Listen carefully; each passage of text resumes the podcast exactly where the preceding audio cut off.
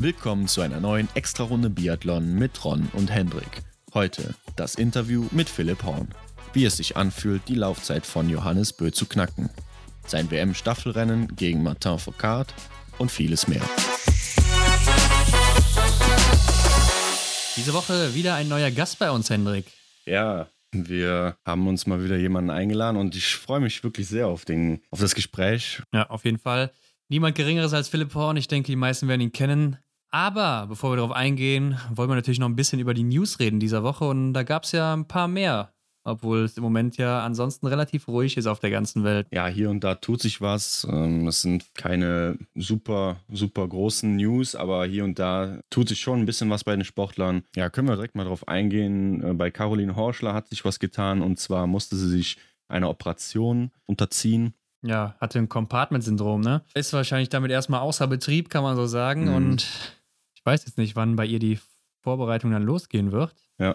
Ähm, auch mal gucken, wie sich das dann auswirkt bei ihr auf die nächste Saison, ob sie überhaupt starten kann oder wie lange sie da eben flach liegt. Aber er hat ja auf jeden Fall direkt jetzt reagiert, nachdem die Saison vorbei war und äh, sich der OP unterzogen. Mm, ganz genau. Vielleicht für die Leute, die es äh, nicht kennen, da handelt es sich wohl um einen erhöhten Gewebedruck, der dann die Durchblutung verhindert oder vermindert das sollte anscheinend dann entfernt werden. Und äh, sie sagt aber, es, es, geht ihr schon wieder besser. Und ja, mal schauen. Ich bin auch gespannt, wann sie mit dem Training wieder einstellen kann und inwiefern sie das dann ja belastet oder beeinträchtigt. Ja, werden wir uns spätestens im Winter sehen. Mhm. Und wir wissen jetzt auch, wann die neue Saison offiziell losgeht. Dieses Jahr, nämlich am 28. November schon. Und diesmal in Kontiolahti, wo auch die Saison jetzt beendet wurde, mhm. abrupt. Ja, genau. Ähm, wir starten hier mit dem Einzel und Sprint. Das war ja sonst immer anders. Also wir hatten ja sonst immer das Opening quasi in Östersund und jetzt wird es äh, auf Kontiolahti und Östersund aufgeteilt. Ja, auch wieder so ein Sprung zurück Richtung Einzel als erstes Rennen. Mhm. Sonst war es jetzt in letzter Saison auf jeden Fall der Sprint. Davor die Saison glaube ich auch, bin mir nicht mehr ganz sicher. Mhm. Aber sonst war es eigentlich auch immer der Einzel gewesen als erstes Rennen.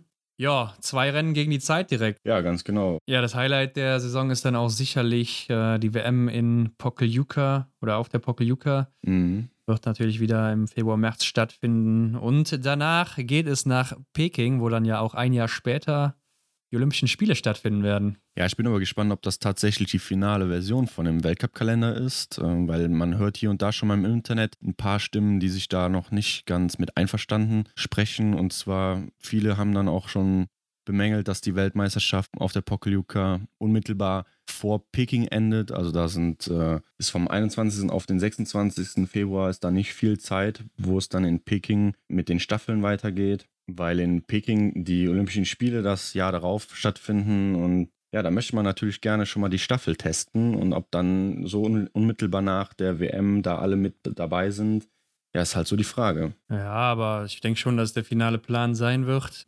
Damals hat man sich auch beschwert, als es nach Kenmore und Soldier Hollow ging, direkt vor der WM in Östersund, mhm. weil der Aufwand dann eben oder auch äh, ja, wie soll man sagen, die Energiereserven davor dann natürlich strapaziert werden vor so einer WM. Mhm. Deshalb ist es meiner Meinung nach schon besser, das auch nach der WM zu machen, wo dann ähm, ja die Leute das wichtigste Event der Saison hinter sich haben mhm.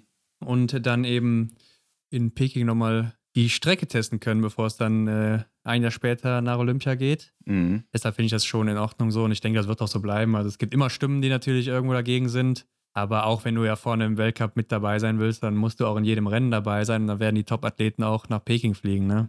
Allgemein kann man sich natürlich darüber streiten, ob man solche Events überhaupt da austragen sollte. Mhm. Aber ähm, als Vorbereitung auf die Olympischen Spiele muss man das natürlich machen und bleibt dann nicht aus. Ja, die Belastung wird auf jeden Fall dann hoch bleiben, ne? wenn du dann halt fünf Tage später schon wieder am Start stehen musst. Bei einem, ja, in China halt, bei einer Entfernung die ja wirklich nicht mal gerade so ein Katzensprung ist, sondern es schon in sich hat, so ein Flug dann wahrscheinlich auch. Ich kann es mir echt blöd vorstellen für die Athleten, aber gut, ich kann auch wahrscheinlich die andere Seite ein bisschen verstehen. Aber ja, der nächste Dorn im Auge ist ja dann auch der Supersprint. Nach Novo Mesto geht es dann ja nach Oslo zum Finale und da wird dann das erste Mal der Supersprint eingeführt.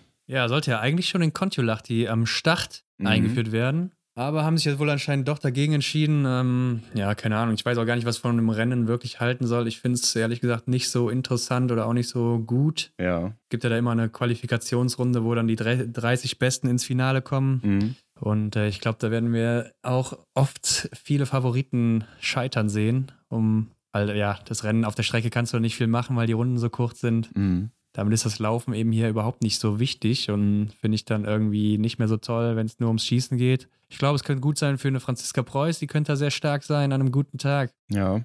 Weil sie eben ja mit die schnellste Schützin ist mit die, und auch die sicherste Schützin im Feld. Ja, man hat ja sogar einen Nachlader da in dem System. Ja, also bin ich mal gespannt, wie das wird, aber ähm, im Großen und Ganzen bin ich kein Fan davon.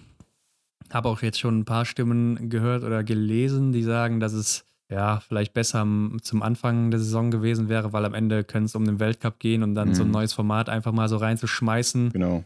Könnte die eine oder andere Person aus dem Flow bringen oder aus dem Konzept ja, darauf und viele ich, Punkte kosten. Darauf wollte ich hinaus, ja. Gerade weil es halt so quasi mit im Finale steht, ist es halt ja. schwierig, dann da so ein neues Format zu etablieren. Man hätte es vielleicht echt clevererweise irgendwie an einem anderen Ort mal versuchen sollen, mal einführen sollen, aber so als Weltcup-Finale, wo es dann tatsächlich auch um Punkte geht und ähm, man hat ja dieses Jahr auch gesehen in der vergangenen Saison, wie eng das alles war noch bis zum Schluss. Ja, und wenn du dann da noch unerfahren bist, ich denke, im Training wird das natürlich äh, häufig dann trainiert, aber ja, ist immer dann irgendwie trotzdem was Neues.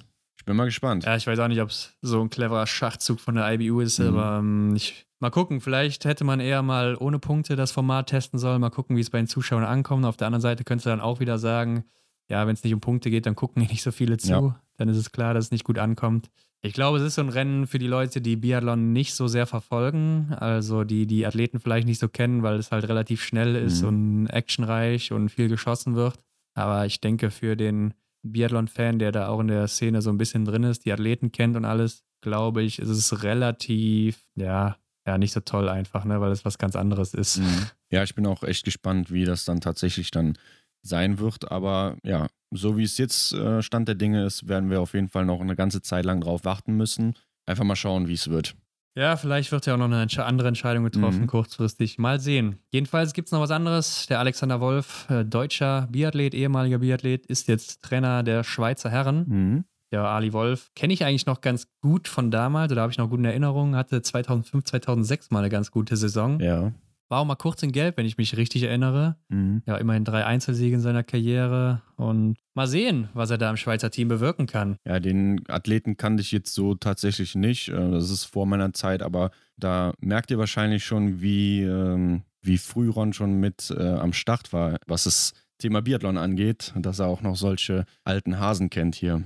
Ja, ich erinnere mich auch noch daran, dass Michael Rösch dabei auch immer ziemlich gut war im selben Jahr und glaube ich mhm. auch mal kurz in Gelb, aber ja, konnten sie leider nicht durchziehen bis zum Schluss.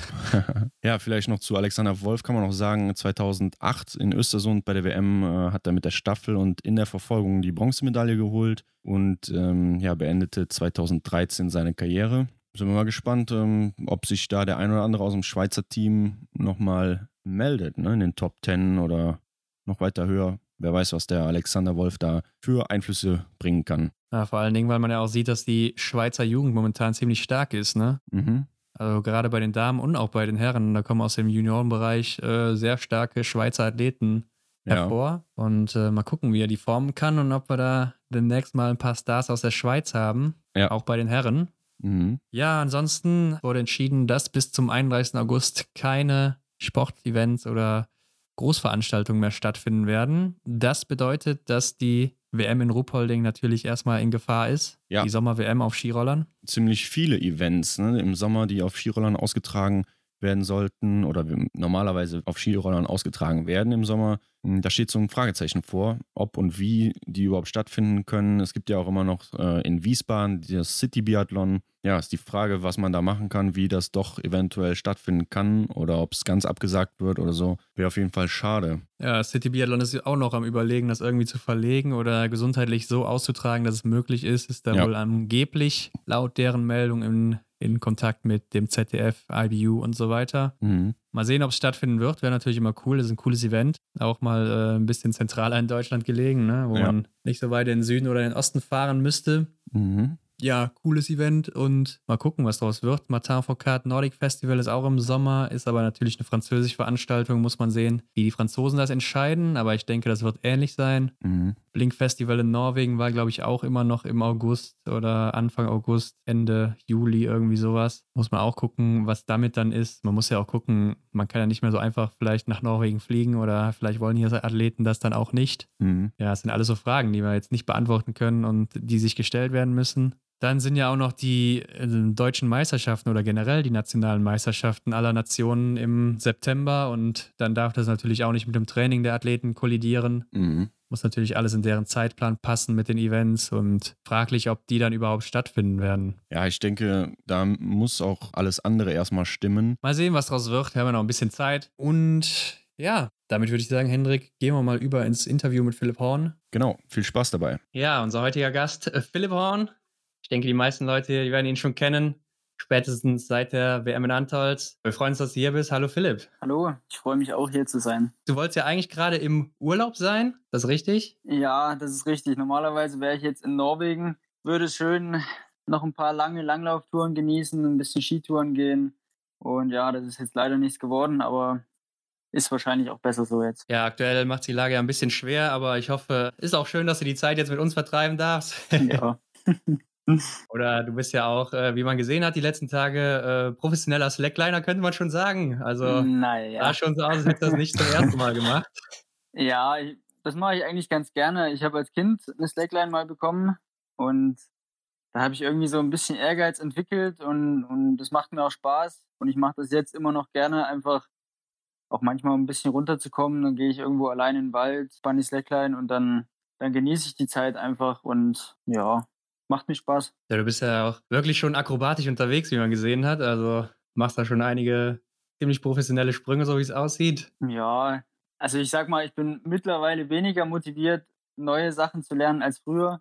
Ich sag mal, ich habe so mit, mit 13, 14 Jahren, da hat man natürlich irgendwelche, ja, da habe ich irgendwelche YouTuber oder beziehungsweise Slackliner angeguckt auf YouTube und habe dann versucht, alles nachzumachen. Aber da habe ich mir auch ein paar Mal richtig wehgetan und das brauche ich jetzt einfach nicht mehr und ja, jetzt mache ich es einfach nur, weil ich Spaß dran habe. Genau, das wäre jetzt auch meine Frage gewesen. Wie sieht es dann mit dem Verletzungsrisiko aus? Ja, also ich habe, ich bin schon ein paar Mal ziemlich auf die Nase gefallen.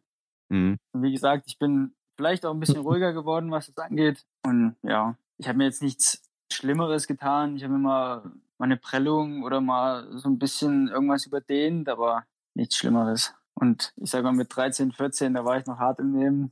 Da kann man das verkraften, ja. ja. Aber du hast auch keine Angst, dass sich das jetzt irgendwie beim Biathlon beeinflussen könnte? Sagen wir, du fällst da runter oder hm. knickst um oder sonstiges? Nee, also ich, ich kenne schon das Risiko und ich denke, ich kann das ganz gut einschätzen. Und das, was ich da gemacht habe, das ist jetzt nichts, was ich zum ersten Mal mache und, und selbst wenn ich runterfalle aufs, aufs Gras, also ich bin jetzt auch nicht aus Glas, also das passt schon. Ja gut, jetzt bist du aber ja nicht Slackliner geworden, sondern professioneller Biathlet. Ja.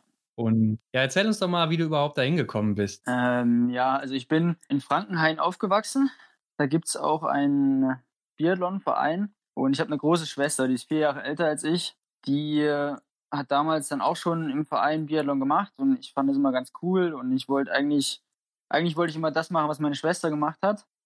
Und so bin ich dann halt irgendwie auch dazugekommen, habe mich meine Eltern mal zum, zum Probetraining geschickt. Da war ich ja vier, fünf Jahre alt. Also es hat noch nichts mit Biathlon zu tun. Das ist eher so, so Kinderbeschäftigung und halt bisschen Spiel und Spaß, was auch wichtig ist in dem Alter und auch wichtig. Und ja, irgendwie habe ich dann halt, waren dann alle meine Freunde dort und so bleibt man dann da irgendwie hängen. Und ja, wie gesagt, ich habe immer meine Schwester nachgeeifert. Die war auch im Jugendalter und Schüleralter wirklich sehr erfolgreich, viel erfolgreicher als ich. Und es hat mich immer, ja, vielleicht so ein bisschen gewurmt, aber eben auch motiviert. Und ja, so bin ich dann irgendwie dabei geblieben. Deine Schwester ist aber heute nicht mehr dabei, oder? Äh, nee, die hat, ich glaube, mit 20 oder 21 hat die aufgehört. Also sie ist schon eine Weile raus. Bei der lief es dann einfach nicht mehr so, wie, sich, wie sie sich das erhofft hatte. Sie war wie schon gesagt, im, im Jugendbereich ziemlich erfolgreich. Hatte sich dann auch mal für den JWM qualifiziert gehabt, relativ jung, aber konnte leider nicht mit, weil sie sich einen Arm kurz vorher gebrochen hat. Und ab dem Zeitpunkt lief es dann nicht mehr so, wie, wie sie sich das vielleicht auch gewünscht hatte. Und, und dann hat sie irgendwann gesagt, sie hat keinen Spaß mehr, sie möchte jetzt was anderes machen und ist ja auch völlig, völlig in Ordnung. Ja, ich glaube, so Verletzungen im Jugendbereich, das ist was, was einen für den Rest der Saison oder für den Rest seines Lebens auch äh, beschäftigen kann, ne? gerade in der Entwicklung oder so stören. Ja, auf jeden Fall. Ich sag mal, ich bin relativ verschont geblieben. Da bin ich auch sehr froh drüber. Ich hatte jetzt nie irgendwelche Knochenbrüche oder große Gelenkschäden oder irgendwas. Oder auch Rückenprobleme, was viele jetzt in meinem Alter auch schon haben, nach, nach einigen Jahren Leistungssport. Da bin ich froh drum und ich hoffe auch, es bleibt so, weil Verletzungen, die kann man sich einfach nicht erlauben. Die, die werfen einen so unglaublich weit zurück. Und hat es letztes Jahr beim Erik gesehen, Schlüsselbeinbruch im Frühjahr und es zieht sich einfach über das ganze Jahr hin dann. Und dann fehlen so viele Trainingsstunden, die man im Sommer einfach braucht für die, für die Grundlagenausdauer. Das, das holt man nicht so schnell wieder auf. Ja, das kann ich mir gut vorstellen. Was ja auch so ein Faktor dabei ist, dass man erstmal Biathlon oder Biathlon-Profi werden kann, sind ja die Eltern. Und dein Vater, der ist ja zum Beispiel auch DJ in äh, Ruhpolding und Oberhau, ist das richtig? Äh, ja. ja. ja, der hat früher schon immer so hobbymäßig DJ gemacht und irgendwie ist er dann auch in diese, ja, Moderator-Schiene reingerutscht, was so, so kleinere Sportevents angeht und hat dann eben auch beim Weltcup mal hier so ein im ARD-Zelt war das, da hat er dann die Leute ein bisschen bespaßt. Und äh, dieses Jahr war es ihm so, dass ich dann auch beim Weltcup gelaufen bin und es hat sich dann irgendwie rumgesprochen und ja. Aber ich denke, hat er seinen Spaß und es war ganz cool. Hat er dich da auch irgendwie reingebracht in den Biathlon oder gerade nach Oberhof oder äh, warst du zuerst da? Mm, das weiß ich jetzt gar nicht. War ich zuerst da? Wahrscheinlich war ich zuerst da. Also er hat jetzt nicht, also er macht jetzt keinen kein Moderator beim Weltcup, also keinen Stadionsprecher. Hm, ja, also ich war wahrscheinlich zuerst da. Ja, also man kennt ihn auf jeden Fall. Wir waren auch in Oberhof vor Ort und ja, ah, cool. äh, wird ja mal ein bisschen drüber geredet. Ja. Gerade wenn du dann da ins Stadion reinläufst oder so. Philipp Horn und sein Vater hier, Charlie, äh, DJ. Ja. Nee, also ich muss schon sagen, Oberhof, das war auch, also für mich war es natürlich auch ein erfolgreiches Wochenende, ganz klar. Eins wahrscheinlich der erfolgreichsten auch bisher. Mhm. Aber es war auch einfach sehr emotional, weil das ist einfach das Stadion, wo man täglich trainiert wo man aufgewachsen ist, da bin ich schon als Knirps irgendwie rumgerannt und, und da waren auch einfach so viele Leute, so viele Freunde, Verwandte von mir, die sich dann mit mir gefreut haben. Das war wirklich, das war schon ein sehr schönes Wochenende und war auch irgendwie schon emotional für mich. Ja, ist ja auch immer eine sehr krasse Stimmung da in Oberhof, muss man sagen. Also die Fans, die machen da ordentlich Stimmung. Ja. Das ist Und du hast es schon gesagt. Dein bestes Ergebnis war da in Oberhof. Da hast du auch dann die WM-Norm klar gemacht. Ja. Im Massenstart mit deinem sechsten Platz. Ja. Das war wirklich, also das, ich sag mal so, ich war mit dem Sprint schon sehr zufrieden. Da war ich 13. Klar, äh, Schießen 1-1, das ist okay, aber ist nicht super. Und äh, mit zwei Fehlern da in der Top 15 zu sein, das war für mich, das war schon super cool. Dann war die Staffel, da haben wir auch wieder Dritter waren wir da. Ja, oder? Ja, doch, Dritter. Das war einfach von der Stimmung so überwältigend am Bergstieg, da in der ersten Runde alle zusammen hoch. Das ist unglaublich laut. Und dann war für mich der Sonntag, also ich lag dann Sam Samstagabend, kam ich dann relativ spät erst nach Hause, lag auf der Couch und dachte mir so, hey, es ist so geil, morgen einfach nochmal genießen, einfach nochmal die Stimmung mitnehmen. Und da habe ich mir ehrlich gesagt gar nicht so jetzt die großen Ziele gesteckt. Ich habe einfach gedacht, nochmal Spaß haben, nochmal irgendwie die Stimmung mitnehmen. Und es war natürlich kein einfaches Rennen, weil es ziemlich äh, windig war und ich denke, alle hatten da so ein bisschen ihre Probleme am Skistand und ja, ich bin ganz gut klargekommen und ich war selber sehr überrascht, als ich dann, äh, ich glaube, als Fünfter in die letzte Runde gegangen bin oder als Sechster. Also, da bin ich an der Anzeigetafel vorbeigelaufen und habe gedacht, das kann jetzt nicht wahr sein, weil mit vier Fehlern im Massenstart, da bist du normal, also sag mal, wenn du Top 15 bist, da bist du schon richtig gut dabei. Und da war ich Top 6, da habe ich gedacht, das gibt's doch nicht. Und dann habe ich halt einfach alles rausgeholt, was noch, was noch möglich war. Und leider dann im Zielsprint gegen Jakob Fack ein paar Zentimeter zu kurz gewesen, aber ich war super glücklich mit dem Rennen. Ja, war ja auch deine erste Flower Ceremony dann für ja, dich. Ja. Zumindest bei einem äh, Profi-Wettkampf, ne, beim Weltcup. Ja. War denn ab da schon klar für dich, ja, jetzt geht es auf jeden Fall für mich zur WM und dass du da auch im Sprint und Verfolger und so weiter starten wirst? Ah, nee, also dass ich mitfahre, das, das habe ich schon gehofft oder, oder vielleicht auch ein bisschen erwartet nach dem sechsten Platz. Aber dadurch, dass wir eben nur vier Startplätze haben im, im Sprint und Verfolgung, stand es für mich noch gar nicht fest, dass ich da laufe. Und spätestens nachdem dann der Philipp Navrat in äh, Pokljuka mit einem hervorragenden vierten Platz dann auch gezeigt hat, was er drauf hat, da, war, da standen für mich die Chancen so so 50-50. Also ich hätte es genauso gut verstanden, wenn die Trainer gesagt hätten, hey, der Philipp, oder Philipp Nafrat, der ist einfach jetzt momentan stärker als du. Wir setzen den im Sprint und Verfolgung Eigentlich gesagt, alles klar, kann ich verstehen äh, und wäre damit auch klargekommen. Aber ich freue mich natürlich, dass die Trainer mir die Verantwortung dann gegeben haben. Und ich muss sagen, die Erfahrung aus dem Sprint in Antholz, die, die will ich auch nicht missen, weil das war einfach auch ein geiles Rennen. Ja, dann ging es ja los für dich dann. Wie gesagt, die WM, du hast gerade angesprochen, der Sprint. Und dann hast du direkt mal eine ziemlich krasse Laufzeit dahingelegt. Also konntest da mit Johannes Tingesbö mithalten, das heißt ja schon was. Ja. Und du sagst ja auch so, mittlerweile bist du auf dem Stand, ja, da bin ich auch mit zwei, drei Fehlern, oder du bist auch mit zwei, drei Fehlern trotzdem noch unter den Top 15 oder Top 20. Ist das sowas, wo du auch drauf hingearbeitet hast, was so ein Ziel für dich immer war? Mm, ja, also auf jeden Fall. Man, man, man schaut sich ja im, als Jugendlicher oder im Nachwuchsbereich so ziemlich jedes Weltcuprennen an. Und da träumt man natürlich auch davon, irgendwie mal so schnell laufen zu können, wie das die Besten im Weltcup tun. Und ich sag mal so, letzte Saison hätte ich mir das nie und nimmer erträumen lassen. Da bin ich mit, mit 90 Prozent Trefferleistung, also mit einem Fehler im Sprint, bin ich da irgendwie gerade so in die Top 30 gekommen. Und da war ich so weit weg von der, von der Top 15 und Top 10 Platzierung, das ist, das war unvorstellbar für mich. Und dann komme ich halt nach dem Sommer zu den ersten Rennen. In Norwegen war das dann zur Vorbereitung und, und Zimmer da eine Laufzeit hin. Ich habe es ich habe das selber nicht glauben können. Also es war, also ich glaube, du bist Vierter im Sprint geworden, richtig? Ja, Fünfter war ich, aber auch mit zwei Fünfter, Fehlern. Ja. Da habe ich, da war ich wirklich, da war ich wirklich schnell.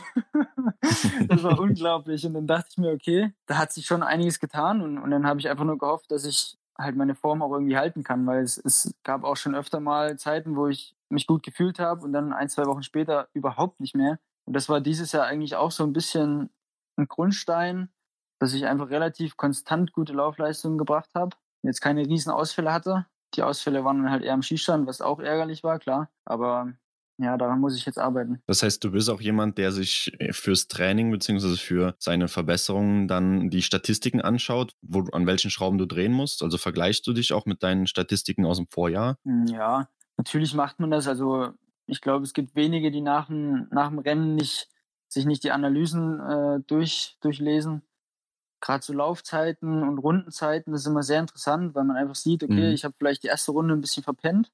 Gerade im Sprint ist das manchmal entscheidend, wenn man in der ersten Runde schon 15, 20 Sekunden bekommt, ist das relativ viel. Oder halt auch zu sehen, okay, ich habe eine gute letzte Runde gemacht, das, das gibt immer so ein bisschen Aufwind, gerade für Verfolger oder Massenstart, dass man weiß, dass man Mann gegen Mann dann auf der letzten Runde einfach nochmal noch mal Power hat. Also ich denke, die Analysen, die sind schon wichtig für uns und auch am Schießstand, Schießzeiten und hm, ja, also da, da gibt es so vieles. Und ich denke, man muss ein Rennen auch, auch wenn es schlecht gelaufen ist oder gerade wenn es schlecht gelaufen ist, dann ist es umso wichtiger, das richtig zu analysieren und dann seine Schlüsse mitzunehmen. Ähm, ja, du sprichst auch gerade an, beim Sprint 15, 13 Sekunden zurück schon bei den Zwischenzeiten. Ist es mittlerweile so, dass man im Sprint wirklich äh, von Anfang bis Ende durchsprintet, kann man schon sagen? Also gerade mhm. auch durch Johannes Dingesbö, der ja da die Messlatte sehr hoch setzt. Hm, ja, es heißt zwar Sprint, aber 10 Kilometer können unglaublich lang werden. Es hängt natürlich auch immer ein bisschen von Bedingungen ab. Also in Antolz zum Beispiel, es waren perfekte Bedingungen, es waren relativ schnelle Gleitverhältnisse. Und die Strecke war, ist jetzt natürlich auch nicht so schwer. Also es, es sind relativ flache Anstiege. Und da, da heißt wirklich von Anfang an bis Ende Gas geben. Da darf man wirklich nicht verpennen. Und dann gibt es andere Strecken, wie Oberhof zum Beispiel, wenn du da in der ersten Runde in den Bergstieg hochgesprintet bist, dann, dann kracht es schon das erste Mal oben und dann schaffst du das keine zwei weiteren Runden. Oder dieses Jahr mussten wir sogar viermal hoch. Also es kommt so ein bisschen immer auf die Verhältnisse und die Strecke an, ähm, wie man sich das einteilt. Aber man muss natürlich auch sagen, Johannes Bö, also wie er die erste Runde immer rumknallt, das ist unfassbar. Also ich habe auch in Antolz dieses Jahr, ich habe auf der Anzeigetafel gesehen, weil er eine relativ äh, frühe ja. Startnummer hatte, habe ich dann gesehen, 15 Sekunden an der ersten Zwischenzeit Vorsprung auf, ich glaube, Hofer war es. Ja. Und der Luki ist ja wirklich kein schlechter. Da habe ich mir gedacht, das gibt's doch nicht. Also heute geht der Sieg definitiv nur über ihn. Aber dann muss er ja auch so ein bisschen ähm, Tribut zollen hinten raus. Mhm. Ja, das stimmt. Man hatte wirklich gesehen, er hatte beim ersten Schießen schon fast eine Runde auf alle Vorsprung ja. und dann auf der letzten Runde ist er doch nochmal ab, äh, eingebrochen. Mhm. Ja, aber du hast ja gut durchgezogen, bist da Achter geworden ja, Verfolger war dann wieder ein bisschen, bist dann wieder ein bisschen zurückgefallen. Aber im Großen und Ganzen war die WM für dich doch äh, trotzdem ein Erfolg, oder? Ja, auf jeden Fall. Klar hat nicht alles äh, so funktioniert, wie ich mir das vielleicht vorgestellt habe, aber ich sag mal so, in den Tagen vor dem ersten Rennen, also vor dem Sprint, da habe ich wirklich überhaupt nicht gut geschossen. Wir kamen ja aus Rittnauen zur Vorbereitung, da habe ich eigentlich echt gut geschossen, war sehr zufrieden mit der Vorbereitung und dachte, hey, jetzt kann es losgehen. Und dann in den zwei Tagen vorm Rennen, da habe ich irgendwie gerade liegend, hatte ich so Probleme und habe echt nicht gut geschossen. Und deshalb war ich im Sprint eigentlich auch sehr zufrieden, dass ich äh, mit nur einem Fehler liegend durchgekommen bin. Also ja, im Großen und Ganzen die WM, klar, die Staffel war das absolute Highlight. Die Stimmung war unglaublich. Ich war mit meinem Rennen super zufrieden. Ich habe dann einen absoluten Sahnetag erwischt. Und auch so das ganze Erlebnis, diese zwei Wochen, es war einfach immer Stimmung. Egal wo, egal wann. Im Training standen die Zuschauer immer noch in Doppelreihen an der Strecke und, und haben dich angefeuert. Es war wirklich, also es war schon ein Erlebnis, da werde ich mich lange dran erinnern. Ja, du hast gesagt, die Stimmung war natürlich atemberaubend und ich glaube, so das Highlight für dich war oder auch für mich war die Staffel. Vor allem eben deine Runde. Du gehst mit Martin Foucault gleichzeitig raus. Der Eric übergibt äh, mit Emilien Jacquelin gleichzeitig auf dich. Und äh, ja, du hast den einfach mal in den Schatten gestellt, würde ich sagen. Hat sogar noch einen Nachlader mehr und es sah aus, dass du wesentlich fitter warst als er an dem Tag. Ist das so eine Sache, wo du dann auch sagst, wow, ich habe hier gerade mit dem vielleicht besten Biathleten aller Zeiten mitgehalten. Ich bin jetzt so langsam oben angekommen und da ist auch alles drin für mich mittlerweile? Mhm, ja, also auf jeden Fall gibt so, so ein Rennen unglaublich viel Selbstbewusstsein, Selbstvertrauen. Aber ich sag mal so, währenddessen war mir das gar nicht so bewusst, was das für ein, für ein geiles Rennen war. Also klar merkt man, hey, ich fühle mich gut, ich schieße gut und ich halte da gut mit. Aber mir ist es, glaube ich, erst so im Nachhinein bewusst geworden, wie geil das wirklich war. Ich habe mir das Rennen nochmal angeguckt und ich war auch so unglaublich aufgeregt davor. Ich hatte echt, ich habe am Abend vorher sind meine Eltern angereist und da, da hatte ich echt ein bisschen Schiss, muss ich sagen. Also klar freut man sich irgendwo, aber ich habe ja jetzt auch schon ein, zwei Staffeln ein bisschen versaut. Und da habe ich mir gedacht, das darf zur WM einfach nicht passieren. Und ich habe mir selber echt ganz schön Druck gemacht. Und dann habe ich mir auch so, so ein paar Szenarien ausgemalt, was könnte passieren. Und wenn der Erik anläuft, dann kannst du mal von ausgehen, du wirst auf jeden Fall mit nicht viel Rückstand auf die Strecke gehen, vielleicht sogar in Führung. Und damit habe ich auch gerechnet. Und dass ein Emilien Jacquelin äh, da mithalten kann, das war mir auch bewusst. Also ich habe da schon irgendwie mit gerechnet, dass ich mit, mit Martin zusammen auf die Strecke gehe. Und ich kannte das ja auch schon so ein bisschen von letzten Jahr in Pokljuka war ja mein allererstes Weltcuprennen. Da bin ich auch mit ihm auf die Strecke gegangen in der Mixstaffel. Und da, da war ich einfach, ja, da habe ich mich einfach äh, total beeinflussen lassen von ihm. Also er hat so ein paar, so ein bisschen Spielchen gemacht und hier mal schnell und dann wieder langsamer geworden. Und da habe ich richtig gemerkt, er hat einfach keinen Bock auf mich. Und dann war es halt auch so, nach einer halben Runde habe ich gesagt, okay, ciao, das ist einfach nicht meine Liga. Und jetzt in Antholz war es einfach so, ich habe gemerkt, hey, du hältst da super mit. Und dann konnte ich auf der Schlussrunde sogar nochmal attackieren. Also es war schon echt geiles Erlebnis, muss ich sagen. Was ging dir durch den Kopf, als du vor dem Rennen die Startaufstellung gesehen hattest und dass du tatsächlich dann mit äh, Martin auf einer Runde bist? Hm, ja, also ganz ehrlich, ich war einfach unfassbar aufgeregt. Mhm. Und ich habe einfach nur gehofft, oder was heißt gehofft? Ich habe mich versucht, eben auf meine Schwächen so ein bisschen zu konzentrieren und das war an dem Tag auf jeden Fall das Liegenschießen. Und als ich da dann durch war, da habe ich mir eigentlich gedacht, hey, du hast gerade liegend mhm. 05 geschossen. Das war eigentlich deine größte Angst. Jetzt kann es nur noch geil werden. Mhm. und, und ja, von dem Zeitpunkt an lief es einfach, lief's einfach gut. Bist du dann auch am Schießstand nervöser, wenn du dann neben so einem stehst? Oder ist es dann wie in jedem Rennen? Nee, also das habe ich mir im Nachhinein dann auch gedacht, wie krass das eigentlich ist. Ich komme da zur WM auf Stand 1 neben mir steht Martin Foucault.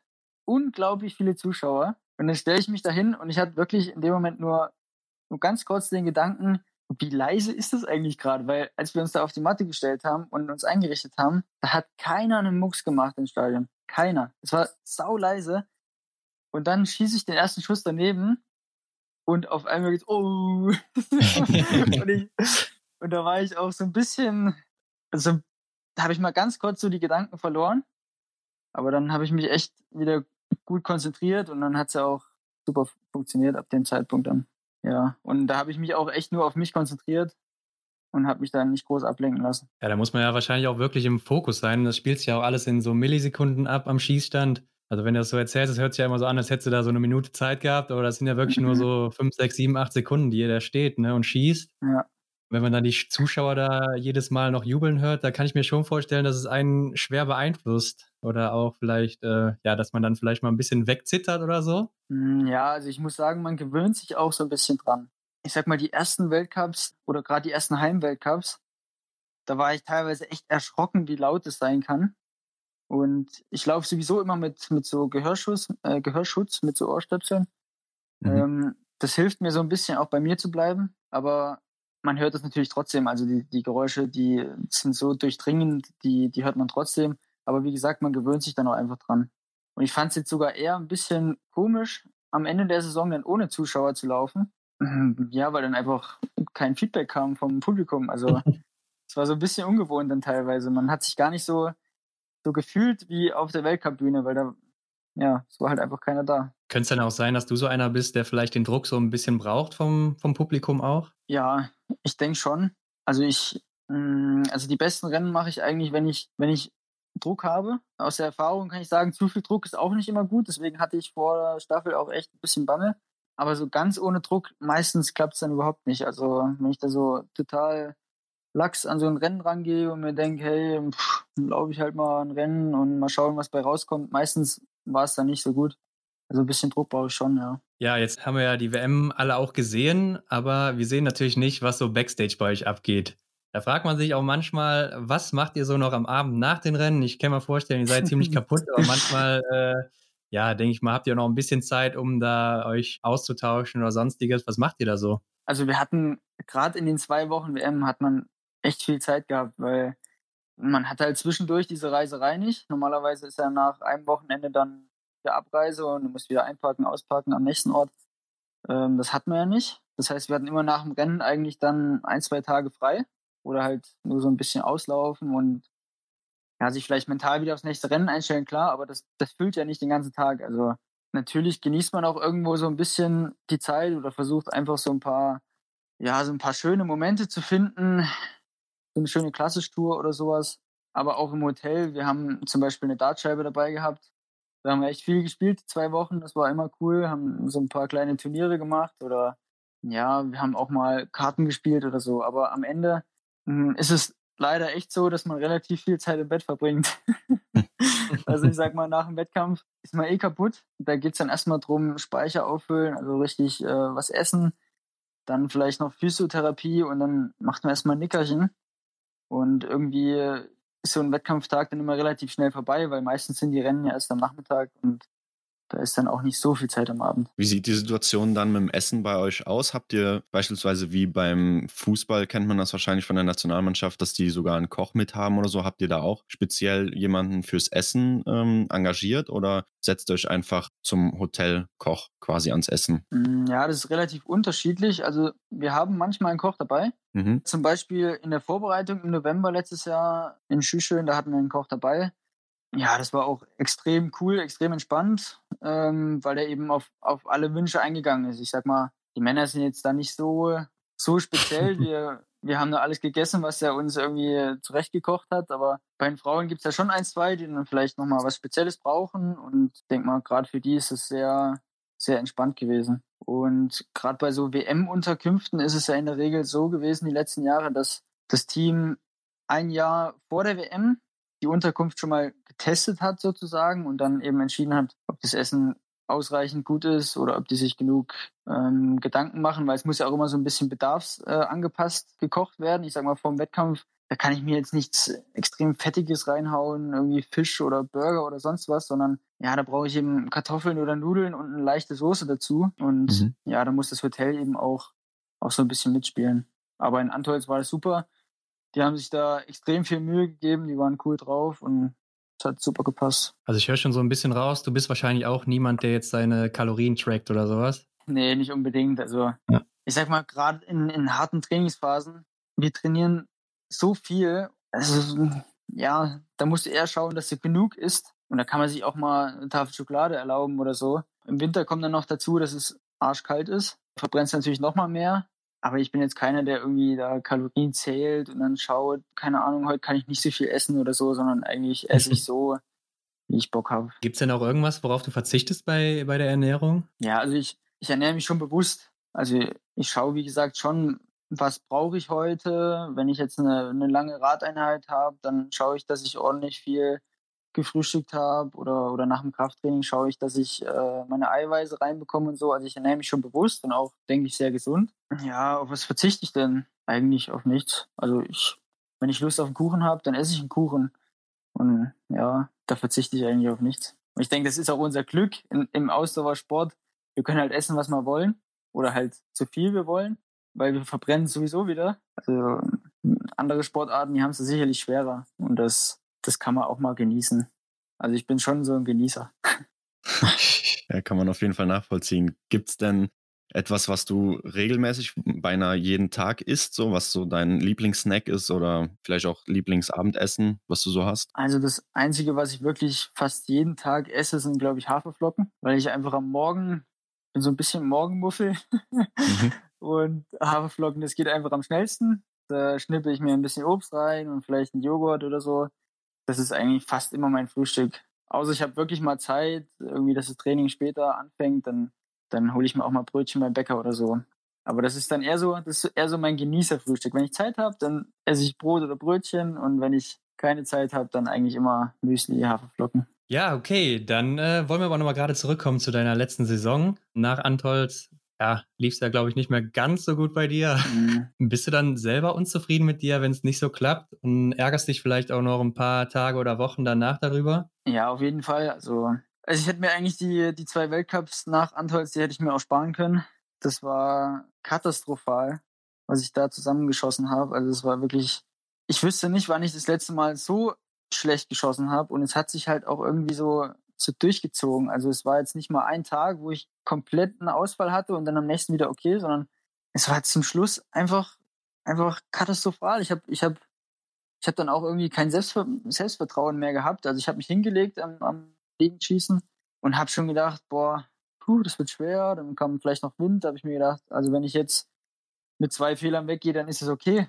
Und das kann ja, das kann ja irgendwo nicht das Ziel sein. Also ja, es war schon echt schwierig jetzt und es war auch echt deprimierend für mich. Konntest du denn schon bis jetzt ein bisschen analysieren, an welchen Faktoren es eventuell gelegen haben könnte? Ja, auf jeden Fall. Also ich, man macht sich natürlich viele Gedanken, woran hat es gelegen.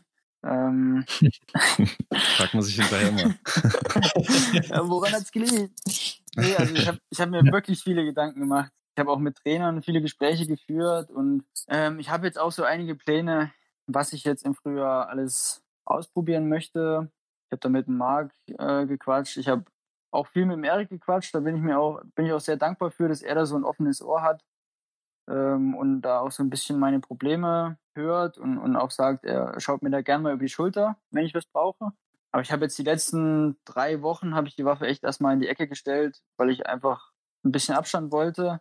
Und ich habe mir eigentlich so vorgenommen, dann ab nächster Woche oder spätestens Anfang Mai, da lege ich dann los. Und ja, da werde ich dann vor allem im Liegenanschlag einiges ausprobieren. Ist der Erik Lesser dann auch so jemand, von dem du dir allgemein Tipps holst, auch vorher schon in deiner Trainingskarriere? Hm, ja, auf jeden Fall. Also der Erik war mein Vorbild eigentlich schon immer, als ich dann am Sportgymnasium war, habe ich zu ihm aufgeschaut. Er war so der, der Oberhofer Topathlet. Man hat ihn natürlich auch immer mal gesehen im Training und, und ja, ich muss sagen, gerade am Schießstand einfach beeindruckend, was er teilweise abzieht da kann man sich natürlich viel abschauen äh, und da, da hole ich mir auch immer mal ein paar Tipps, ganz klar. Ja. Und der Erik ist auch einer, der, der lässt dann auch mit sich reden. Also der denkt dann nicht, hey, warum soll ich dir jetzt Tipps geben, dann bist du am Ende noch besser als ich, sondern er will einfach, dass, dass die Trainingskollegen auch vorankommen und das weiß ich sehr zu schätzen und ich denke, das ist auch eine sehr starke Charaktereigenschaft vom Erik. Ja, kann ich mir vorstellen, dass man sich da auch gerne was abguckt bei so einem guten Schützen. Gerade bei der WM hat's ja, hat er es ja wieder bewiesen. Ja auch in was für einer Zeit er einfach schießt. Aber hast du auch nach deinen letzten zwei Weltcups denn irgendwie ein bisschen mehr gemerkt, dass du vielleicht auch auf Social Media mehr Kritik bekommst oder so? Mm, ja, nicht unbedingt. Also ich, ich habe, ich, wir hatten es letztens schon mal drüber, ich habe mich mit dem Erik drüber unterhalten, weil der Erik ist immer einer, der, der liest immer alle Kommentare durch. Und er ist ja auch so ein bisschen polarisierend und kriegt immer auch relativ viel äh, Hater-Kommentare ab, ja. Und bei mir hielt sich das immer noch in Grenzen da kamen dann eher so, so aufmunternde Nachrichten, so, hey, lass den Kopf nicht hängen, das wird schon und sowas. Und da haben wir schon gesagt, wir sind mal gespannt, wie lange das noch so bleibt. Wenn ich so weitermache, dann, dann dauert das nicht lange und es, und es schlägt dann um auf, auf Hass. mhm. Aber ich sag mal so, klar, man bekommt das mit von außen, aber ich versuche das einfach nicht so an mich ranzulassen, weil am Ende, ich mache das für mich und wenn ich schlecht bin, dann ärgere ich mich ja selber am meisten. Und da brauche ich dann nicht noch irgendjemand von außen, der sagt, hey, lass es doch einfach oder so. Ja, sowas, sowas lese ich mir dann gar nicht durch, ehrlich gesagt. Ja, meine Frage wäre jetzt noch gewesen, was das dann mit dir macht, wenn du sowas liest oder hörst, was, dass jemand negativ über dich spricht. Hm, ja, also in den meisten Fällen ist es sogar eher belustigend, weil natürlich schauen wir uns dann das Profil an von, von demjenigen und ähm, ja, dann, dann hat man meistens schon so, ein, so einen ersten Eindruck von der Person und man kennt das ja. Es ist ja beim, beim Fußball ist wahrscheinlich noch viel, viel extremer. Da gibt es ja, man sagt ja immer so schön 80 Millionen Nationaltrainer. Bei uns ist es nicht ganz so extrem, ja. zum Glück, aber die meisten, die dann solche Kommentare verfassen, die haben dann auch nicht den Hintergrund oder nicht die Ahnung davon, und ja, deshalb gebe ich auf sowas auch eigentlich nicht mhm. so viel. Ja, es ist ja auch oft so, dass man dann denkt äh, oder sieht, die Leute sind wahrscheinlich auch selber gar nicht sportlich und können nicht wirklich nachvollziehen, was es auch für eine Leistung ist, die man da bringt. Ne? Also erstmal laufen und dann auch wirklich noch äh, so ruhig zu bleiben, zu schießen. Und ich glaube, wenn das mal jeder nachmachen würde oder auch mal so probeweise probiert, dann würden die wahrscheinlich relativ wenig treffen am Schießstand beim ersten oder zweiten Mal so. Ja, ich sag mal, das Problem ist, oder was heißt Problem, aber es sieht nach außen manchmal so unglaublich einfach aus.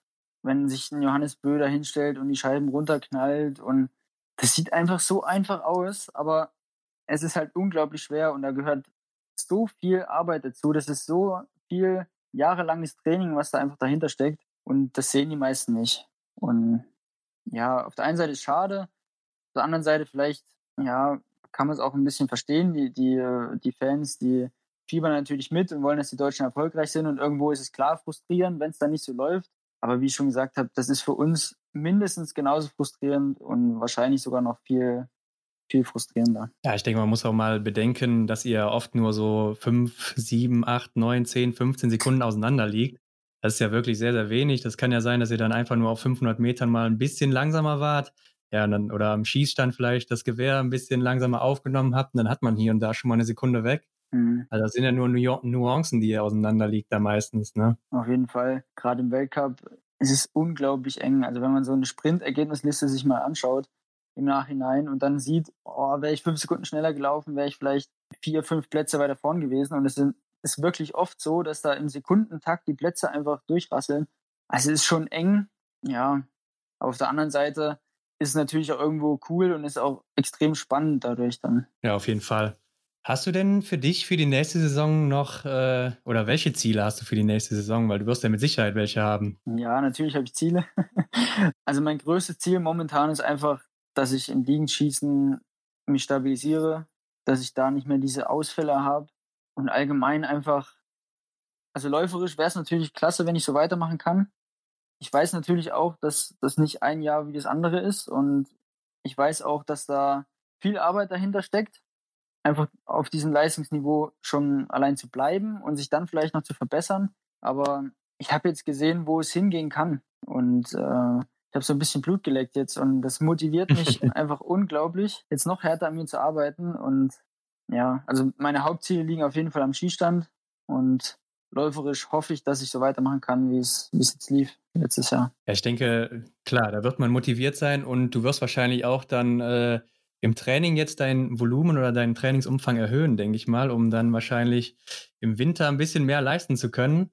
Könnte es dann vielleicht auch sein, dass es vielleicht so endet wie beim Simon Schemp, dass man dann sich dann ein bisschen zu viel zutraut und am Ende vielleicht dann äh, im Übertraining landet und ja, die Saison dann nicht so läuft, wie man sich das vorgestellt hat? Mm, ja, also natürlich ist das bei uns immer ein Thema, weil wir sind schon ziemlich am Limit unterwegs, gerade im Sommer auf, auf Trainingslehrgängen du bist dann wirklich nach dem Lehrgang erstmal breit und da muss man auch so ein bisschen auf seinem, auf seinen Körper einfach hören.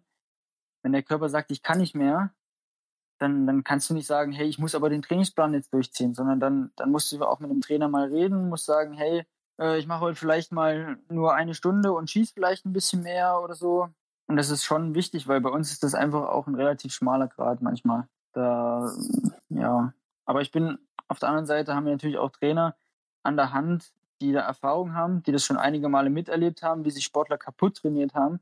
Und da bin ich auch ganz froh drum, dass der Markt da auch ein offenes Ohr für sowas hat. Also er sagt dann nicht, hey Junge, reiß dich mal zusammen, äh, du läufst jetzt hier den Anstieg noch zweimal hoch oder so, sondern er sagt, hey, kein Problem, mach mal ein bisschen langsamer. Äh, wir können auch die nächsten Tage ein bisschen ruhiger machen. Hör auf deinen Körper. Also das ist schon, finde ich gut und ist auch wichtig so. Ja, ich glaube, da muss man sich auch ganz gut selber einschätzen können, ne? weil das kann ja auch dann in die andere Richtung wieder tendieren, dass man dann zu wenig macht oder so, wenn es mhm. anfängt zu brennen oder schwer zu werden. Ja, aber da mache ich mir ehrlich gesagt bei mir keine Sorgen, weil ich bin schon wieder bis in die Fingerspitze motiviert und ich muss mich fast schon wieder ein bisschen einbremsen gerade, weil ich habe jetzt ich hab zwei Wochen Pause gemacht nach der Saison, da habe ich wirklich gar nichts gemacht und jetzt kribbelt es schon wieder so, ich habe schon wieder so Bock, irgendwas zu machen und gerade so Radsaison wieder eröffnet und ja, ich bin schon wieder echt motiviert und also zu wenig mache ich, glaube ich, nicht. Ja, ich denke, so muss es auch sein als Sportler, dass man Ziele hat und auch motiviert ist. Und ja, gerade nachdem du gesehen hast, wie es läuft, kann ich einfach nur nachvollziehen, dass du sehr, sehr motiviert bist. Ja. Aber Biathlon nimmt ja dann bei dir auch einen sehr, sehr großen Zeiteinteil ein. Gibt es dadurch etwas, wo du im Privatleben zum Beispiel Abstriche machen musst, weil Biathlon im Vordergrund steht? Ja, also ich sag mal so, um im Biathlon erfolgreich zu sein, musst du einfach Opfer bringen. Es ist wirklich ein Fulltime-Job im, also in, in Wettkampfphasen oder in, in wirklich wichtigen Trainingsphasen, da, da, da denkst du 24 Stunden eigentlich nur an Sport und versuchst irgendwo alles zu optimieren, weil der Sport auch einfach so professionell geworden ist in den letzten Jahren. Also klar muss man hier und da mal sagen, wenn die Freunde fragen, ob du mit feiern gehst und du bist einfach völlig platt nach einer harten Trainingswoche, ja, das, das, das macht dann einfach keinen Sinn, weil dann wirfst du das Training, was du die Woche gemacht hast, wirfst du einfach sozusagen weg. Du bist dann dermaßen am Arsch am Wochenende und kommst dann auch in die nächste Woche nicht mehr so rein, wie du dir das wünschst. Du hast dich einfach nicht so erholt, wie du dir das wünschst. Und dann zieht sich das über so ein paar Wochen und ich glaube schon, hier und da muss man einfach Abstriche machen, um erfolgreich zu sein. Aber das heißt ja, dass Biathlon dir so viel wert ist, dass ja das andere hinten rangestellt wird für dich, oder? Ja, auf jeden also Fall. Also du machst das also, jetzt nicht so und ärgerst dich nachher drüber, sage ich mal. Nein, auf keinen Fall. Also es macht mir auch Spaß. Ich würde es alles nicht machen, wenn es mir keinen Spaß macht. Und ich, und ich denke auch, wer keinen Spaß an der Sache hat, der kann das auch gar nicht so, so durchziehen, weil da gehst du einfach kaputt. Du musst so viele Stunden trainieren und dann nebenbei noch Trockentraining und Gymnastik und alles, was dazugehört. Das ist so viel Zeit, die man da einfach braucht. Und wenn man da keinen Spaß hat, dann, dann kann man es lassen. Also wirklich, dann, ich denke, ein Profisportler, der keinen Spaß an dem, an dem hat, was er tut, der soll das lassen. Ja. Aber auf der anderen Seite, bei mir ist so, Biathlon ist schon immer mein liebstes Hobby gewesen. Und ich bin auch wirklich extrem dankbar dafür, dass ich das jetzt zum Beruf machen durfte. Also es ist wirklich schön. Und das merkt man jetzt auch erst so richtig, wenn man im Weltcup ist. Das ist eigentlich das, wo man als Kind immer von geträumt hat. Und dass man da jetzt einfach im Nationalteam dabei ist und dass man da jetzt von den Weltcup-Stationen so zur nächsten Weltcup-Station fahren darf und bei der WM dabei ist und jetzt sogar eine WM-Medaille, das ist so das ist, ah, ist einfach unglaublich für mich noch. Also, das ist wirklich das, wo ich als Kind immer von geträumt habe. Und es ist einfach geil. Und das genieße ich jetzt und ja, mache ich einfach so weiter. ja, ich glaube, da ähneln sich auch viele Biathleten, weil viele, die hier bei uns zu Gast waren, haben gesagt, dass äh, sie froh mhm. sind, ihr Hobby zum Beruf gemacht haben zu können. Ja. Und äh, weil es ihnen einfach Spaß macht, wie du schon sagst. Ja. Was machst du denn, wenn du nicht gerade Biathlon machst oder Slackline in deiner Freizeit? Ähm, ja, also ich bin, ich bin, würde ich sagen, so ein kleiner Bastler. Ich habe mir letztes Jahr ein altes Motorrad gekauft, eine BMW, die ist 35 Jahre alt und die habe ich jetzt komplett zerlegt und will die halt so ein bisschen restaurieren und wieder ein bisschen schick machen. Und ja, also das macht mir extrem viel Spaß. Da denkt man auch mal an was anderes, was, was finde ich auch wichtig ist. Davor hatte ich immer mein Moped. Ich weiß nicht, ob ihr Simson kennt. Die Marke Simson. Mhm. Die ist bei uns im Osten, ist die Kult. Und das sind absolute Kult-Mopeds. Da habe ich immer viel rumgebastelt. Ja, wir waren eher früher die Rollerfahrer mit 15, ja. 16. nee, Simson ist schon besser als ein Roller. ja. nee, also das, ich, das macht mir schon Spaß. Also ich, ich bastel sehr gerne irgendwie. Oder ja. Ich hatte auch ein Motorrad bis letztes Jahr. Also ich habe mit 18 Motorradführerschein gemacht. War dann auch extrem motiviert, Motorrad zu fahren habe dann auch den großen Führerschein noch gemacht, habe mir dann noch ein größeres Motorrad gekauft. Aber ich habe das dann letztes Jahr wieder verkauft, als ich mir das alte Motorrad gekauft habe, weil ja, ich hatte einfach ein paar Situationen, wo ich mir danach gedacht habe, Alter, das war sauknapp gerade. Und wo ich mir einfach denke, ja, du opferst so viel für deinen Sport und da erfolgreich zu sein. Und das kann innerhalb weniger Sekunden kann das alles zerstört sein. Und ja, vielleicht bin ich auch ein bisschen ruhiger geworden jetzt, aber das Risiko war es mir einfach nicht mehr wert und es hat mir nicht mehr, hat mich nicht mehr so gereizt wie früher.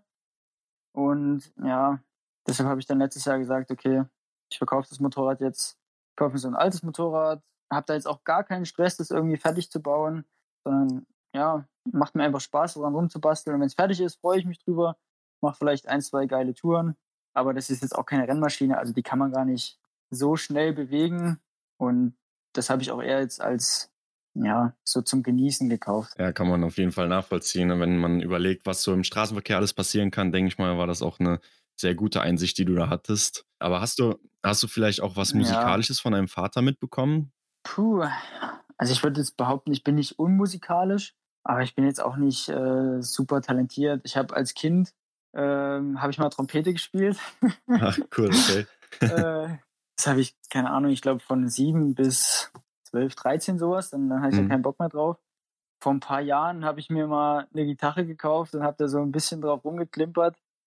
Also ich kann schon ein paar Akkorde, aber ich habe dann irgendwie nicht die Motivation gefunden, mich da irgendwie jetzt weiter mit zu beschäftigen. Also ja, eher weniger, würde ich sagen. Was läuft bei dir so an Musik auf dem Kopfhörer, wenn du beispielsweise trainierst? Ja, im Training höre ich eigentlich ziemlich gern so Podcast. Mhm. Hast du da Tipps? Die letzten, ja, ich habe gehört, dass die Extra-Runde ganz gut sein soll. nee, aber wirklich, ich habe mir die letzten, die letzten zwei Tage habe ich mir ein paar Folgen von euch angehört. Oder, mhm. Ja, was höre ich sonst noch so? Gefühlte Fakten höre ich sehr mhm. gerne. Weiß nicht, ob ihr das kennt. Ja, so ein paar Podcasts. Und Musik bin ich eigentlich ziemlich vielseitig. Also da höre ich eigentlich von Hip-Hop über Rock, keine Ahnung. Also ich höre eigentlich so ziemlich alles muss mich irgendwie packen, es muss irgendwie geile Melodie sein und dann gefällt mir das auch. Ja. Hast du denn vor den Rennen auch noch Podcast auf den Ohren oder eher dann Musik? nee, vor dem Rennen höre ich keinen Podcast. Das, da habe ich dann eher Musik, da habe ich so eine Playlist, so eine Wettkampf-Playlist, sage ich mal, auf Spotify und dann, das sind eher so motivierende Songs, wo man einfach nochmal zu den letzten mentalen Feinschliff sich holt, sage ich mal. Ja, aber in den meisten Fällen höre ich auch einfach gar nichts. Meistens höre ich Musik, wenn ich extrem aufgeregt bin. Einfach um mich so ein bisschen abzulenken, aber eigentlich brauche ich es gar nicht unbedingt vor dem Wettkampf. Ist deine Spotify-Playlist frei zugänglich für auch unsere, unsere Hörer? nee, ist sie nicht. Okay. Ähm, aber ich glaube, das lohnt sich auch nicht. Also manchmal denke ich mir auch, wenn ich die höre, also wenn ich die nicht vor dem Wettkampf höre, denke ich mir, was ist das eigentlich für eine Scheiß-Playlist? Weil es teilweise so durcheinander ist, also es ist, glaube ich, nichts für die, für die Allgemeinheit. Okay. ja, dann kommen wir mal zu so ein paar Fragen, die wir allen unseren Gästen stellen. Ja. Und ich würde sagen, da fangen wir einfach mal an. Was ist im Weltcup dein Lieblingsort, außer Oberhof? ähm, ja, also alle Weltcup-Orte habe ich ja auch noch nicht kennenlernen dürfen. Aber die ich bisher kennengelernt habe, also da war Antolz wirklich absoluter Hammer. Zum einen die Stimmung, zum anderen das Wetter ist eigentlich fast immer geil. Und äh, die Strecke liegt mir irgendwie auch. Ich bin so einer, ich laufe ganz gerne im 1-1er. Und da kann man fast alles im 1-1er laufen. Deswegen fand ich Antholz schon echt cool. Das denke ich auch jetzt, ja, könnte man schon sagen, mein Lieblingsort. Warst du denn äh, im letzten Jahr auch schon in Soldier Hollow in den USA dabei? Da war ich leider nicht mit. Das hat mich auch echt geärgert, ja. dass ich da nicht mit durfte. Hätte mich nämlich mal interessiert, was du dazu sagst. Ja, ja, es gibt da, denke ich, geteilte Meinungen. Zum einen natürlich ein Riesenaufwand, das ganze Zeug darüber zu fliegen. Zum anderen, oder auf der anderen Seite die Strecken, da habe ich bis jetzt eigentlich nur Positives gehört. Ich kann das jetzt selber nicht so beurteilen, weil ich es nicht gesehen habe, aber eigentlich die meisten, mit denen ich geredet habe, haben gesagt, hey, super geile Landschaft, gerade Kenmore soll unglaublich schön sein und die Strecken auch mal mal wieder so ein bisschen zum Ursprung zurück durch den Wald laufen, nicht so Riesenstadien ich denke, das ist schon ganz geil und ich würde mich echt freuen, wenn ich da auch nochmal hinkommen würde. Wie sieht's mit der Lieblingsdisziplin aus? Na, Lieblingsdisziplin ist gar nicht so einfach. Ich sag mal, Staffel ist immer geil, weil Staffel, das ist immer so ein, so ein Zusammenhalt. Man, man trainiert ja eigentlich das ganze Jahr für sich oder oder, oder zumindest für seine eigene Leistung. Und da ist man so ein bisschen halt, man ist einfach ein Team, man kämpft füreinander und miteinander und es ist immer so eine geile Stimmung, finde ich. Also es ist irgendwie, man ist, man ist nochmal nervöser, aber irgendwie ist es auch geil, weil man sich einfach dann auch zusammen freuen kann. Ja, das ist schon, ja, ich glaube, Staffel ist meine Lieblingsdisziplin jetzt. Ja, ja ich glaube, die nächste Frage, die könnte ich jetzt schon beantworten. Stehend oder liegen schießen? ja, brauchen wir eigentlich nicht drüber reden, oder? Ganz klar stehen schießen. Ja, und was ist das Coolste für dich am Biathlon? Mm, das Coolste? Ja, also ich finde ziemlich geil, dass wir so rumkommen. Also ich habe schon so viele coole Orte gesehen. Das würde man, glaube ich, wenn man, wenn ich keinen Sport machen würde, würde ich da nie hinkommen und da würde ich auch gar nicht auf die Idee kommen, da irgendwo hinzufahren. Aber das ist schon teilweise echt interessant. Natürlich haben wir jetzt nicht so viel Zeit, dass wir sagen, hey, wir machen jetzt mal hier eine Stadtrundfahrt oder keine Ahnung was. Aber ich versuche mir schon irgendwo immer ein bisschen Zeit zu nehmen. Und wenn es nur mal so ein Stündchen durch den Wald laufen oder durch die Stadt laufen ist, einfach, einfach um ein bisschen was zu sehen. Ja, weil am Ende kommen wir quasi kostenlos so irgendwie um die Welt. Und das ist ja auch nicht selbstverständlich. Das ist schon echt, echt eine coole Sache am Biathlon. Ja, das haben auch schon viele gesagt bei uns, dass sie das Reisen sehr schätzen. Gibt es denn auch was bei euch oder bei dir, was du schlimm findest am Biathlon? Das finde ich schlimm. Also was, was ich überhaupt nicht leiden kann, ist vor dem Rennen, also in Einzelrennen, wenn man eine spätere Startnummer hat oder so und dann in der Kabine sitzt und einfach nur wartet. Du weißt genau, in einer halben Stunde oder in einer Dreiviertelstunde geht's los. Du wirst unglaubliche Schmerzen haben. du, äh, du hast vielleicht auch irgendwo dann Ängste zu versagen oder sowas. Also da kommt dann, da kommen die Gedanken, die willst du gar nicht haben in dem Moment.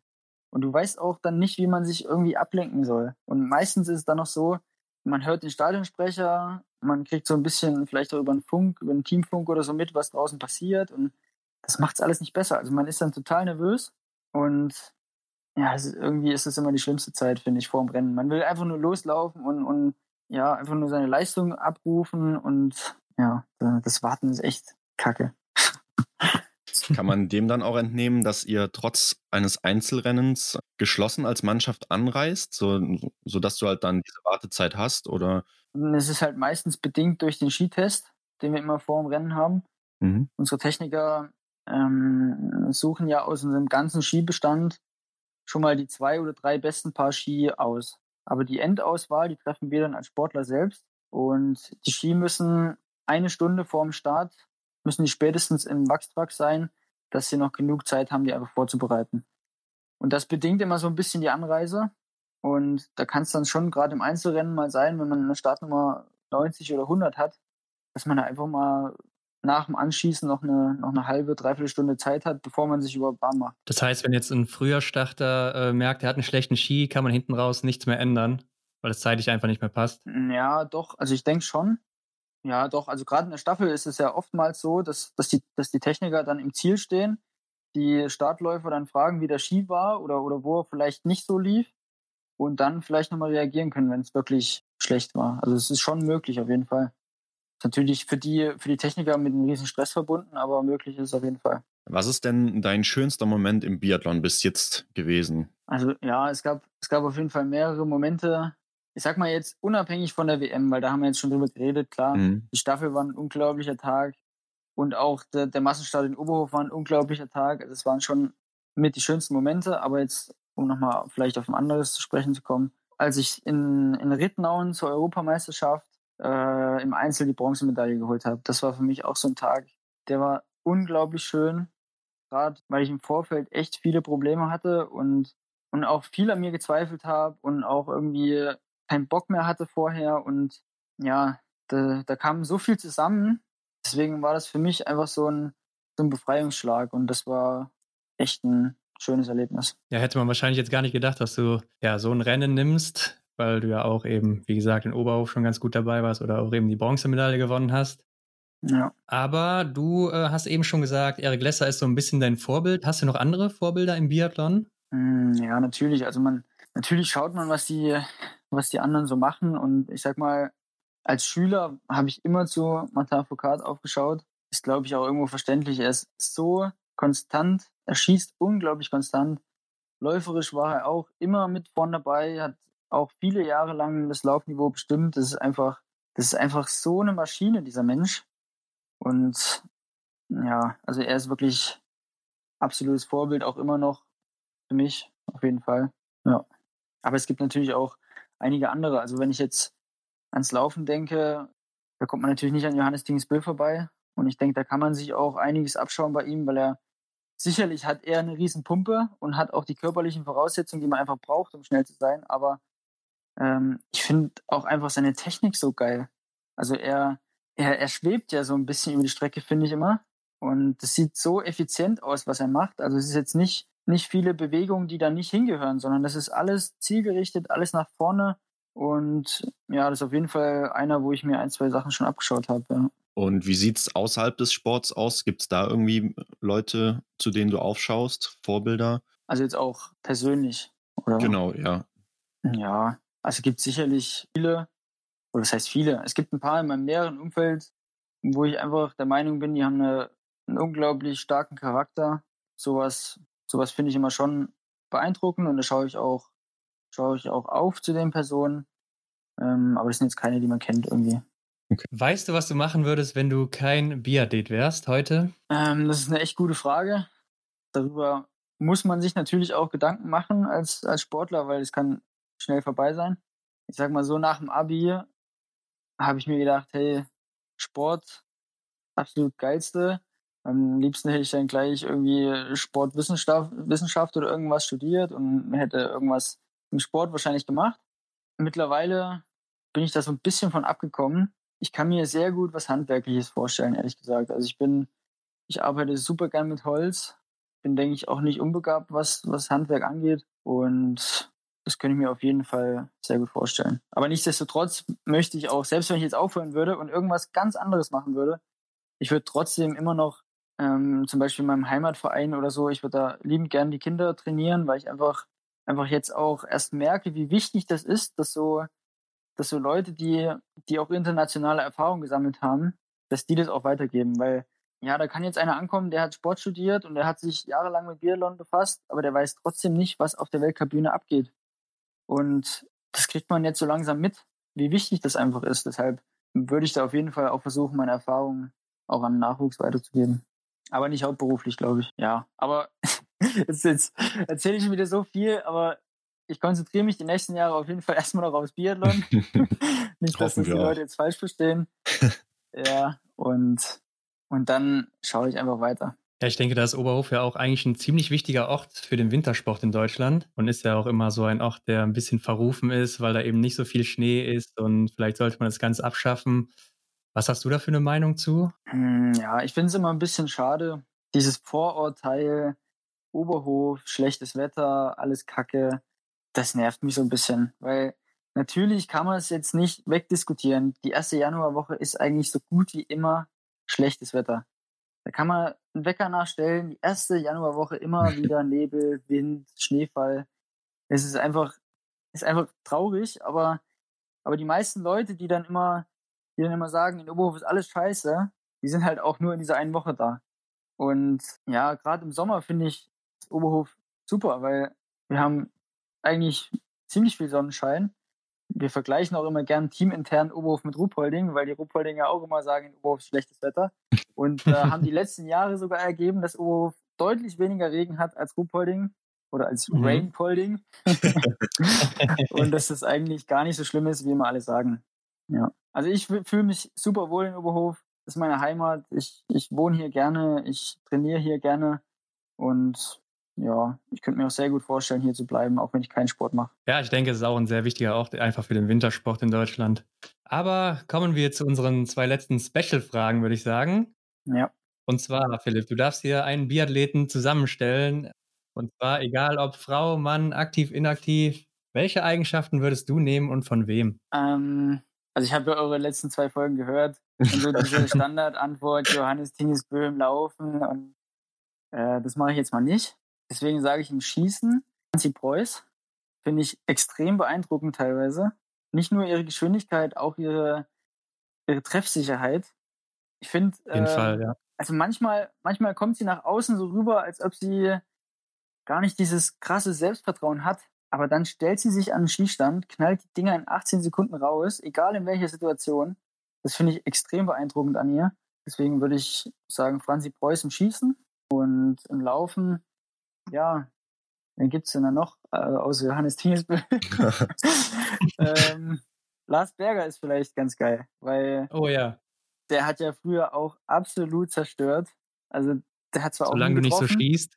ja, wollte ich gerade sagen, der hat zwar nie getroffen, aber der war, ja. der war halt einfach eine Maschine und bis der nicht im Ziel war, da, da konnte man sich wirklich nie sicher sein, wer da auf dem Podium landet. Also der fand ich schon immer sehr, sehr beeindruckend. Ja, war auch im Langlauf sehr erfolgreich, glaube ich, ne? Ja, ja. Ja, auf jeden Fall mal eine andere Antwort. Und äh, ich glaube, Lars Berger werden vielleicht gar nicht mehr so viele auf dem Schirm haben von den Zuhörern. Mhm. Aber interessant, ja. Hendrik, dann überlasse ich dir das Feld für die letzte Frage. Ganz genau. Philipp weiß bestimmt jetzt auch, was kommt und hat sich eventuell schon was ausgedacht. Ja, Philipp, ähm, was würdest du auf eine Werbetafel schreiben, beispielsweise am Times Square in New York, wo es jeder sieht? Oh, darüber habe ich mir jetzt ehrlich gesagt noch keine Gedanken gemacht. ähm, ich habe jetzt eigentlich mit der Frage äh, Kühlschrank gerechnet. Ach so. Kannst du uns auch noch gerne verraten. nee, aber okay, dann überlege ich mal auf dem Times Square. Ja, da ist natürlich ein Riesenpublikum, was das sieht. Und ich sag mal so, Biathlon es ist eigentlich so ein Nischensport immer noch. Klar, es ist hier in Mitteleuropa total verbreitet und genießt auch eine riesen äh, Popularität, aber das sind ja keine, keine Sachen, die, die die Welt eigentlich interessieren. Und deshalb würde ich so eine Werbetafel eher für irgendwas nutzen, was, was momentan wirklich Probleme sind. Jetzt mal abgesehen von Corona, klar, das ist gerade ziemlich das größte Problem, aber auch andere Sachen wie Kriege oder Armut einfach, dass Menschen da ein bisschen bewusster werden, wie gut es uns eigentlich geht. Also das, das denke ich mir wirklich oft, wenn ich zu Hause sitze und, und irgendwie esse oder sowas, dann denke ich mir, wie gut geht's uns eigentlich? Wir können in den Supermarkt gehen, wir können uns Essen kaufen. Das können andere Menschen vielleicht auf der Welt nicht. Und einfach um da ein bisschen, ja, das Bewusstsein zu erweitern, würde ich da in die Richtung Werbung machen. Ja, auf jeden Fall sehr gute Worte zum Abschluss, würde ich sagen. Sehe ich auch so. Ich meine, wenn du dich schon darauf vorbereitet hast, dann darfst du uns gerne noch sagen, was dir jetzt äh, im Kühlschrank nicht fehlen darf bei dir. das habe ich vorhin schon gesagt. Ich esse relativ vielseitig und das Einzige, was ich wirklich immer esse, sind Haferflocken. Ja. Deswegen sage ich Haferflocken, auch wenn ich die natürlich nicht im Kühlschrank aufbewahre. ja. Ja, also Philipp, bevor wir uns jetzt verabschieden, erzähl doch mal den Zuschauern noch, wo sie dich finden können, wenn sie dich weiter verfolgen möchten. Ja, also ich bin auf Instagram mehr oder weniger aktiv. Ich heiße Hörnle. Aber ich glaube, man findet mich auch unter Philipp Horn. Wer sich für meinen Weg interessiert, wer wissen will, wie es bei mir weitergeht, der kann mir da gerne folgen und der bleibt dann auf dem neuesten Stand. Ja, würde mich freuen und dann bedanke ich mich und sage auf Wiedersehen. Ja, Leute, merkt euch den Namen Philipp Horn. Der wird in der nächsten Saison wahrscheinlich das erste Mal auf dem Podium stehen, mindestens. Da gehe ich fest von aus. Also folgt ihm und ja, vielen Dank für deine Zeit, Philipp. Und vielleicht hören wir uns ja mal wieder. Ja, sehr gerne. Ciao. Bis dann. Ciao. Wir hoffen, dass dir das Interview mit Philipp Horn gefallen hat. Folge ihm bei Instagram und Facebook und begleite ihn bei seiner nächsten Weltcup-Saison. Ansonsten folge auch uns und teile die Episode mit deinen Freunden. Damit hilfst du uns sehr. Schau auch auf unserem Instagram-Kanal vorbei. Alle Links findest du wie immer in der Folgenbeschreibung. Vielen Dank und bis nächste Woche.